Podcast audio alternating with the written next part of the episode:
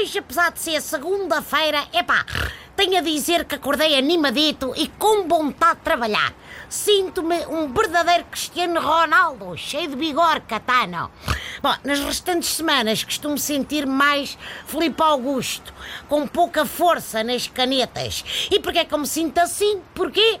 como se o Benfica tivesse acabado de ganhar uma taça ou a minha esponja me tivesse feito arroz de pato para o almoço. Porque é que eu me sinto assim? Porque há mais de uma semana que Portugal está fora do lixo, meus amigos. Ninguém gosta de estar no contentor rodeado de sujidade e de países devedores como a Grécia.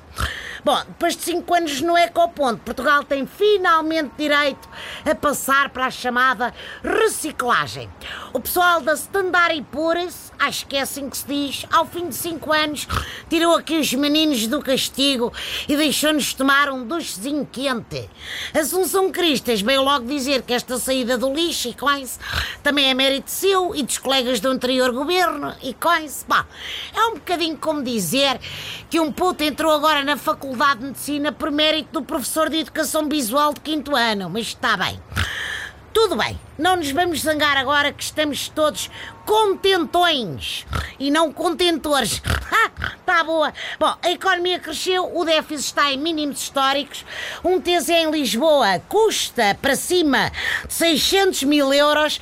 Se isto não é riqueza, honestamente não sei o que será. Aliás, ninguém me tira da ideia que só nos foram buscar à lixeira por causa da Madonna. É que até parecia mal ter a rainha da pop a viver num aterro sanitário à beira-mar plantado. Isto vem provar que Mário Centeno, abraço Mário, é mesmo o CR7 do Ecofin, uma espécie de mestrinhaga da alta finança, capaz de pôr a economia portuguesa a jogar mais que o Bayern de Munique. Bom, agora já sabe, começamos todos a viver acima das possibilidades e estouramos tudo em três tempos só porque somos hospitaleiros e estamos cheios de saudades de receber os companheiros da Troika. Libra Lagarto, lagarto, lagarto, bate na madeira. E não digo mais nada. Até amanhã, pessoal!